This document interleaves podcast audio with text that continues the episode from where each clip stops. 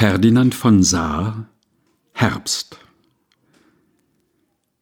Der du die Wälder färbst, sonniger, milder Herbst, schöner als Rosenblühen, dünkt mir dein sanftes Glühen.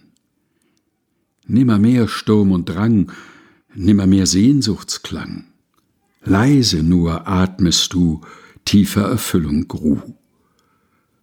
Aber vernehmbar auch klaget ein scheuer Hauch, der durch die Blätter weht, dass es zu Ende geht. Ferdinand von Saar Herbst gelesen von Helge Heinold